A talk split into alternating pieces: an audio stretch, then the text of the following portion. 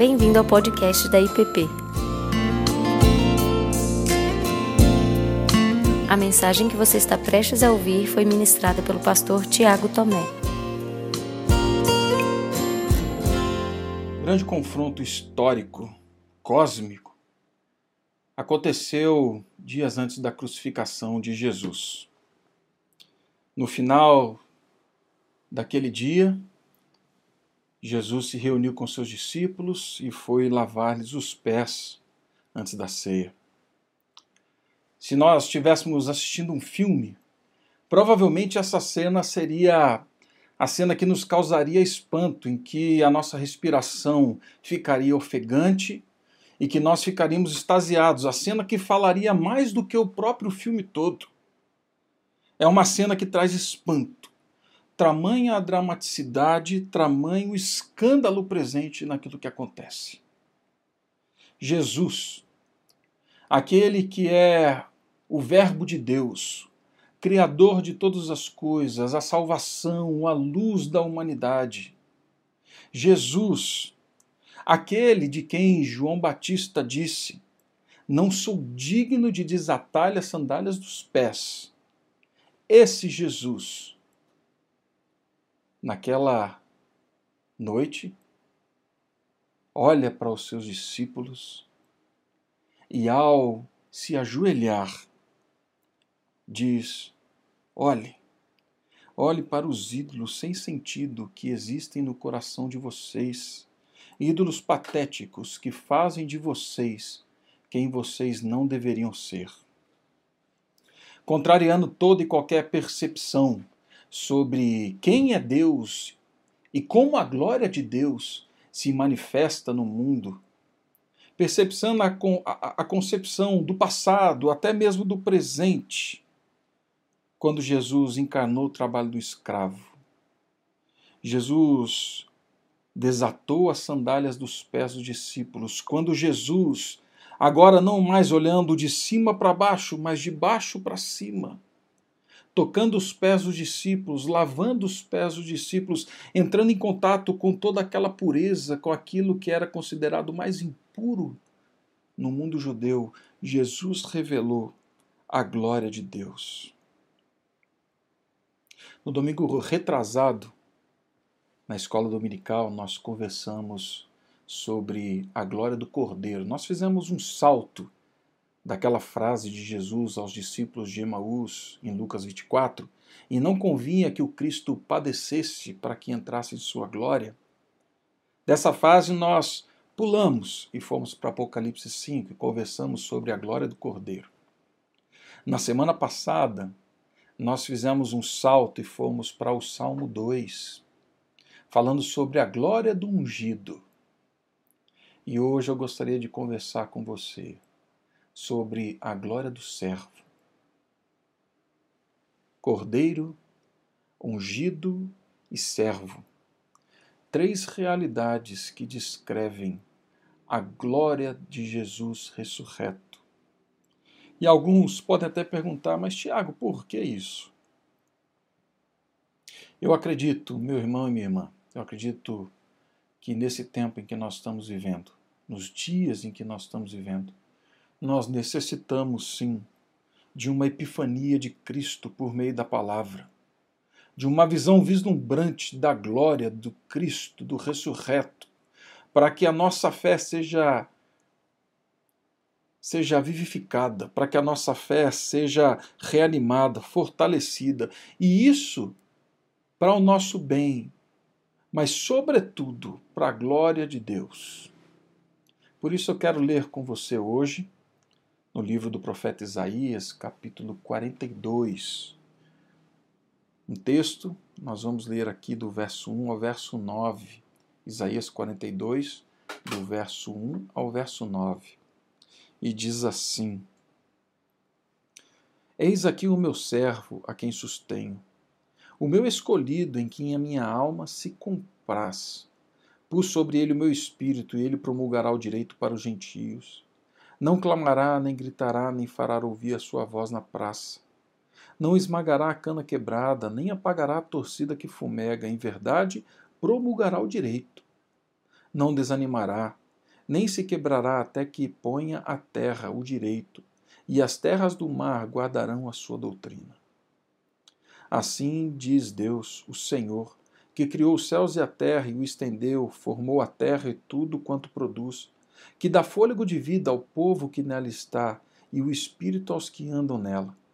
Eu, o Senhor, te chamei em justiça. Tomar-te-ei pela mão e te guardarei, e te farei mediador da aliança com o povo e luz para os gentios, para abrires os olhos aos cegos, para tirares da prisão o cativeiro, o cativo, e do cárcere os que jazem em trevas. Eu sou o Senhor, este é o meu nome. A minha glória, pois, não a darei a outrem, nem a minha honra às imagens de escultura. Eis que as primeiras predições já se cumpriram, e as novas coisas eu vos anuncio, e antes que sucedam, eu vou-las farei ouvir. Pai Santo, conduz-nos nesse tempo de meditação na tua palavra, que seja o Senhor a falar conosco. No nome de Cristo. Amém. O livro do profeta Isaías, ele contém uma linda sinfonia do verso do capítulo 40 até o capítulo 53. A sinfonia de quatro cânticos sobre o servo de Deus. Este é o primeiro cântico do servo de Deus encontrado no livro do profeta Isaías. E como eu disse na semana passada sobre o ungido do Salmo 2, aqui, inegavelmente, embora, embora exista muita conversa ao redor, em torno sobre quem é o servo, inegavelmente, todos reconhecem que ele fala profeticamente de Cristo Jesus. Ele está falando do Senhor. É certo que eles estão situados num contexto histórico, limitado. Mas tudo isso apontava para Cristo e aquilo que ele realizaria na cruz do Calvário e na ressurreição. Então, o capítulo 42 ele está numa dobradiça muito importante aqui no livro do profeta Isaías. Quando nós voltamos um pouco no livro do profeta, nós vemos que no capítulo 39 Isaías fala de juízo e fala de desgraça. Logo em seguida, no capítulo 40, nós entramos com, com, com consolo, com conforto.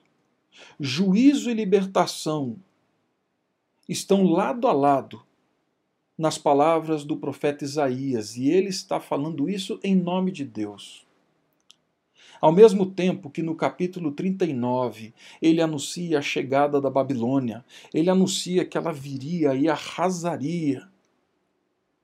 No capítulo 40, ele vai introduzir o conforto, a esperança. Ele vai falar aquilo que vai acontecer com Ciro lá na frente, quando há a volta, a primeira volta do exílio. Mas no capítulo 42, Deus revela consolo e conforto sem igual que Ciro não daria.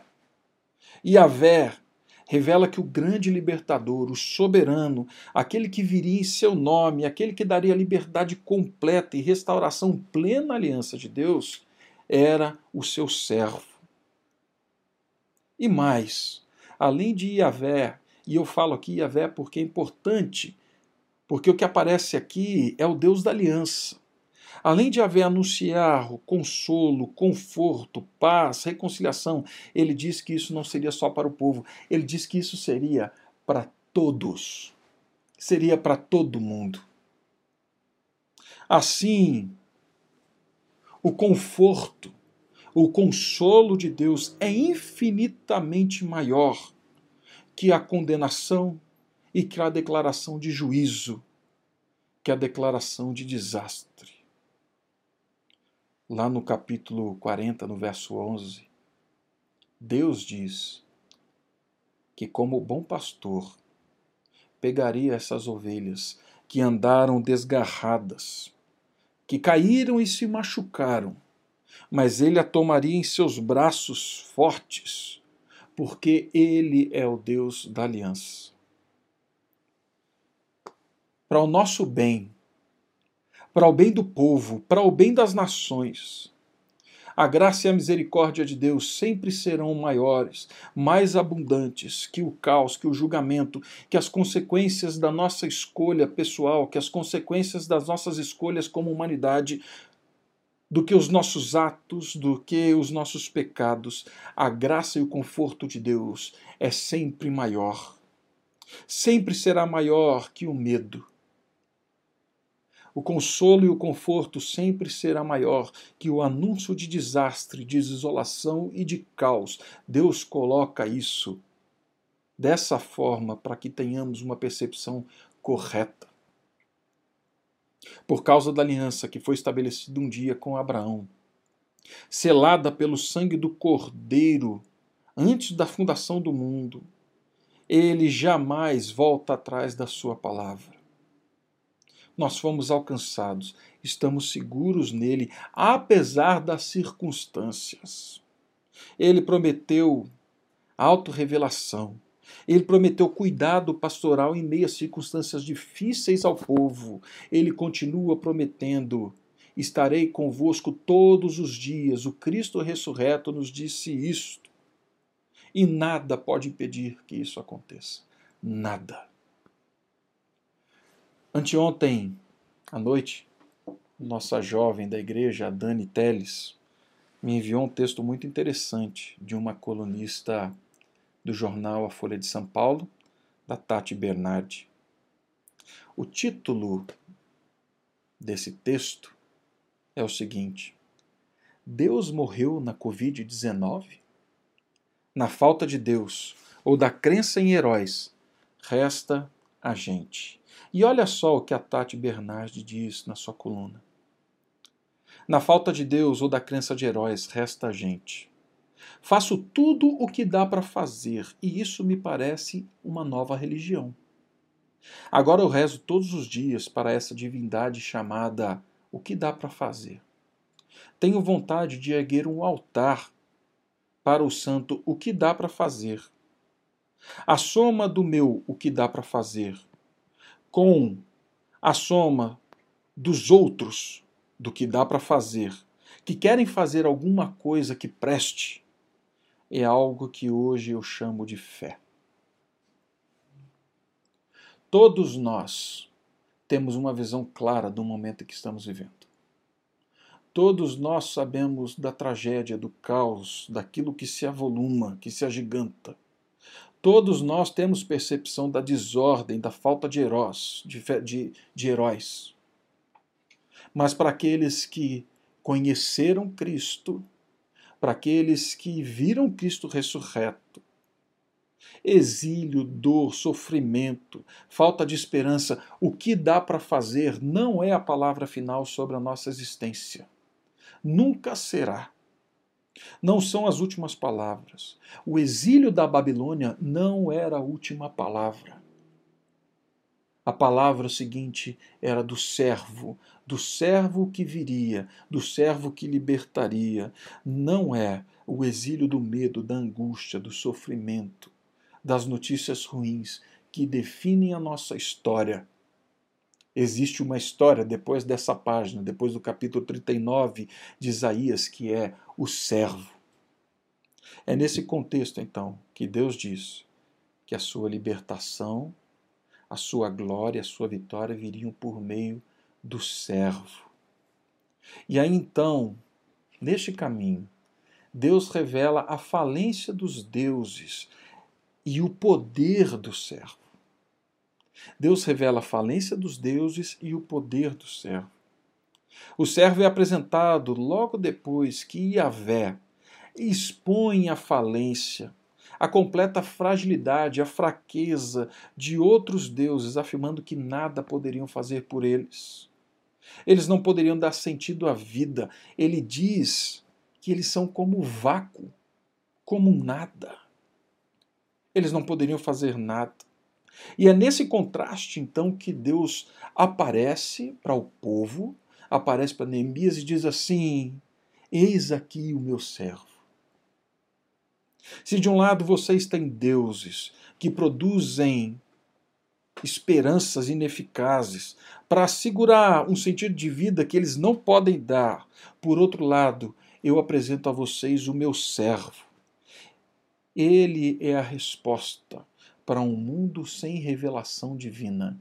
E um mundo sem revelação divina vive cheio de ídolos, de reis, de falsos ídolos e de falsos reis. Capítulo 42, Deus diz assim: não é Ciro,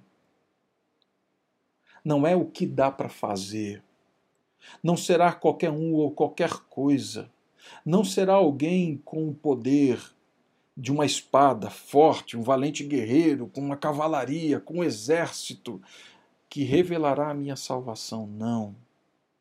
Não coloquem a esperança de vocês nisso. A minha revelação e salvação ao mundo, a minha revelação e salvação a vocês, aos gentios, a minha revelação e salvação para vocês, de vocês mesmos. Porque os ídolos não passam de expressões das nossas fragilidades, fraquezas, vulnerabilidades, ansiedades. A minha salvação e libertação está no servo, está no meu servo. E o ministério dele é um ministério de justiça justiça para as nações, justiça mundial, uma justiça que permanece. Nitidamente, o que Deus faz é colocar o servo em contraste com os ídolos de escultura e ídolos do coração.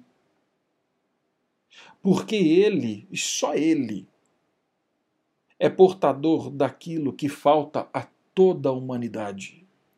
Verdadeira palavra de Deus, resposta plena à necessidade humana, caminho até Deus só Ele, só Ele pode levar a Deus, cumprir a aliança de Deus. Então, cheio do Espírito Santo, ele age. Nós lemos isso no texto. Mas ele age diferente dos ídolos e dos reis, até então conhecidos na Babilônia. Ele age com compaixão, com misericórdia, com paz. Ele não despreza os inúteis e aqueles que dizem que se dizem irrecuperáveis, a cana quebrada. Ele não, não despreza aqueles que são considerados como que quase em extinção, o pavio fumegante, não. E por que isso? Porque o servo, aquele que foi escolhido por Deus, Jesus Cristo ressurreto, conserta a cana quebrada. Ele incendeia o pavio que só fumega. O servo é competente para curar, para suprir e para fazer reviver. O verso 6 que nós lemos diz que ele é o mediador da aliança. Só por meio dele há reconciliação plena, reconciliação com Deus, reconciliação consigo mesmo, reconciliação com o outro, reconciliação com o mundo. Ele é o mediador. Assim, diante de ídolos e reis que viviam longe e nada podiam fazer, Deus fala que o servo entra diretamente na situação humana e traz a justiça de Deus. Essa justiça que foi revelada em Isaías 53. A substituição em nosso lugar na condenação. A paz com Deus por meio não da dor, mas da obediência santa entregue na cruz do Calvário sem pecado nenhum. Ele proveu justiça. Ele suportou o pecado do mundo. Ele entrou em contato com a sujidade da humanidade. Ele despedaçou os ídolos do coração, da alma, a fim de lavar, a fim de redimir todos aqueles que ouvem a sua voz e respondem à sua voz. Por isso eu disse logo no começo da nossa meditação que naquela noite em que Jesus se ajoelhou e lavou os pés dos seus discípulos, O que estava acontecendo ali era Deus se revelando, revelando a sua forma de agir, a maneira como ele restaura e redime seu povo, como ele redime a nação. Naquele dia, quando Jesus lavou os pés dos discípulos, Jesus revelava o caráter do Deus da aliança.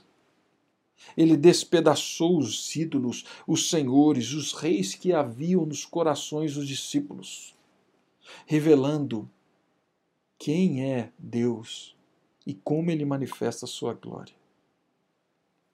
Naquela mesa, pronta para a refeição, naquele cenário do lava-pés.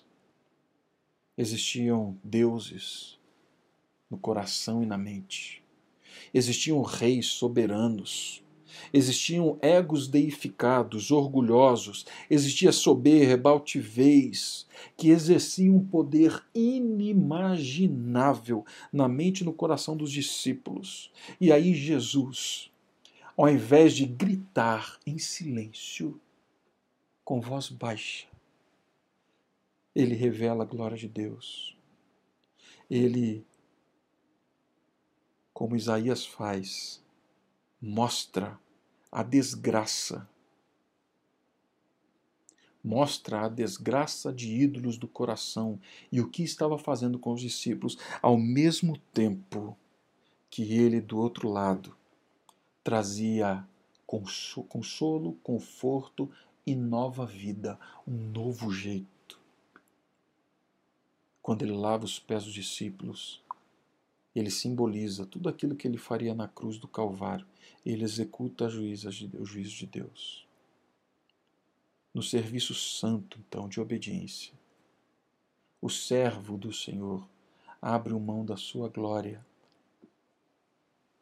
Na verdade, ele expressou a glória quando abriu mão dela. O santo tocou a sujidade do mundo, fez o que ninguém poderia fazer. E quando ele fez, ele o fez de uma vez por todas, mas não só no lava-pés, no Calvário. E ao terceiro dia, quando ressuscitou. E Deus Enquanto tudo isso acontecia, onde estava Deus? Deus estava bem ali, exaltando e dando a glória que é devida ao seu servo.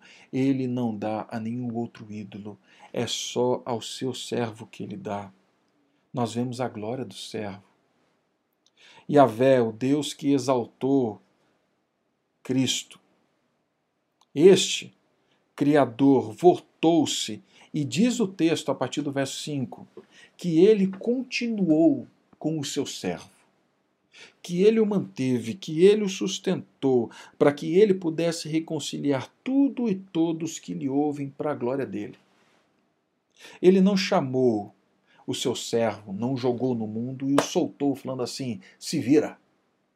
Pelo contrário, ele o acompanhou, ele o acompanha ele sabia que o trabalho seria duro, árduo, por isso ele permanece do lado, junto, e isso por causa da aliança.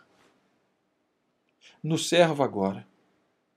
E Yahvé não só expressa aliança, mas em Cristo Jesus, ele encarna a aliança.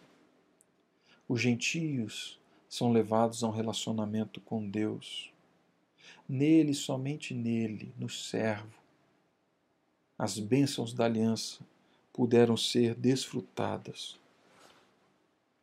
Por isso, naquele dia no lava-pés, Jesus olha para o Pedro e fala assim: Meu amigo, se eu não te lavar os pés, você não pode ter parte comigo, você não pode ter parte com a minha glória.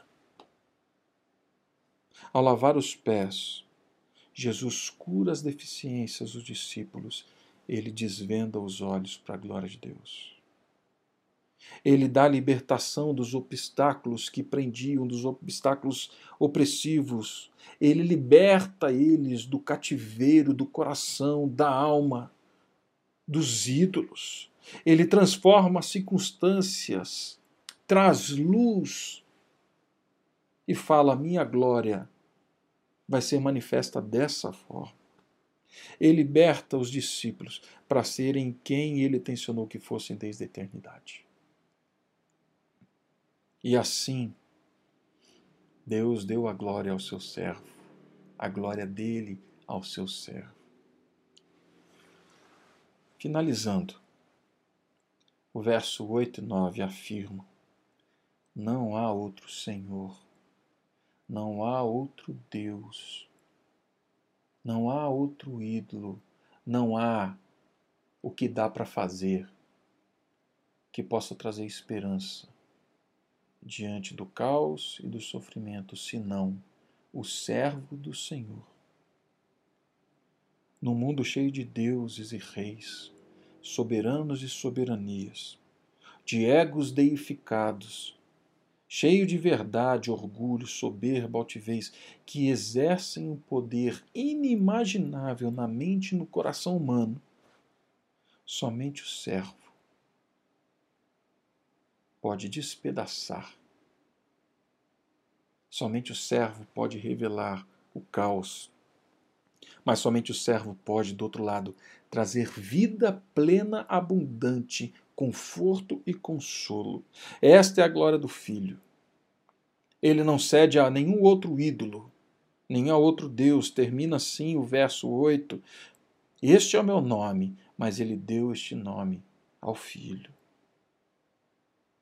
Assim, a glória do Rei foi exibida no ato supremo, quando o servo lava os pés dos seus discípulos. Assim, a glória de Deus foi revelada, e a glória do servo foi revelada, quando na cruz do Calvário ele se entregou. A glória foi revelada no dia que ele ressuscitou dos mortos Ali ele destruiu os ídolos. Ali ele destronou. Ali ele me destronou, te destronou da sua vida. Ali ele se colocou como Senhor da história e ele o fez porque ele é Deus e Senhor. O mais interessante é que quando Jesus lava os pés dos discípulos, coloca sua túnica e volta à mesa, Jesus diz assim: vocês entenderam o que eu vos fiz? Vocês me chamam Mestre e Senhor e fazem bem, porque eu sou. E aí então Jesus inverte as palavras, ele fala assim: Se eu, sendo Senhor e Mestre, vos lavei os pés, agora lavem os pés uns dos outros. Nesses dias, nesses momentos em que temos vivido, com essa pandemia do Covid. Os ídolos dos nossos corações, eles aparecem com muita força. O servo do Senhor está aqui para destroná-los, para despedaçá-los, para nos fazer ver a glória, a glória dele, quem é o verdadeiro rei.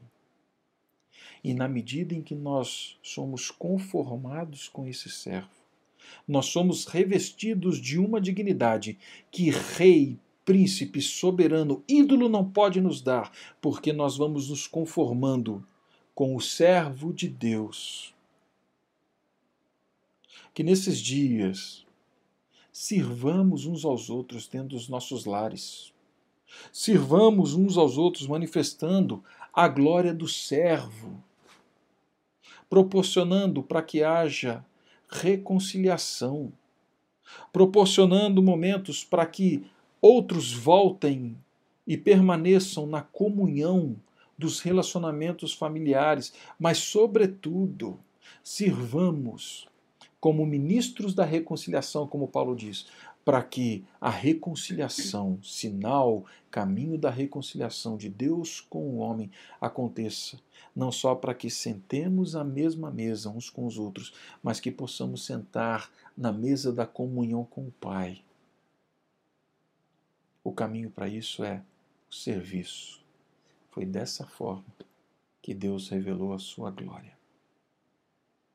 Assim, se fizermos, manifestaremos o servo do Deus, o servo glorioso do nosso Deus. E nesse dia, os nossos conhecerão. Conhecerão a Deus, a Cristo Jesus, e glorificarão a Ele. Que assim seja dentro dos nossos lares. Vamos orar. Pai Santo, clamamos para que uma epifania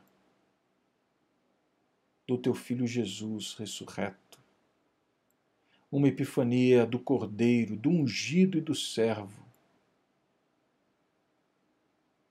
por meio da tua palavra, se agiganta em nós de tal forma que a nossa vida seja transformada, que a nossa vida seja reorientada, que haja não só consolo, paz, alívio, conforto, esperança, mas para que também haja em nós ação, manifestação desta vida abundante que o Cordeiro ungido e o servo nos dão.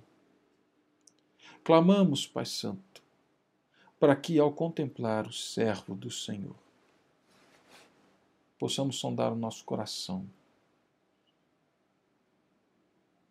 possamos ver se há ídolos, se há egos entronizados. Clamamos para que, ao tempo contemplar aquilo que teu filho Jesus fez na cruz,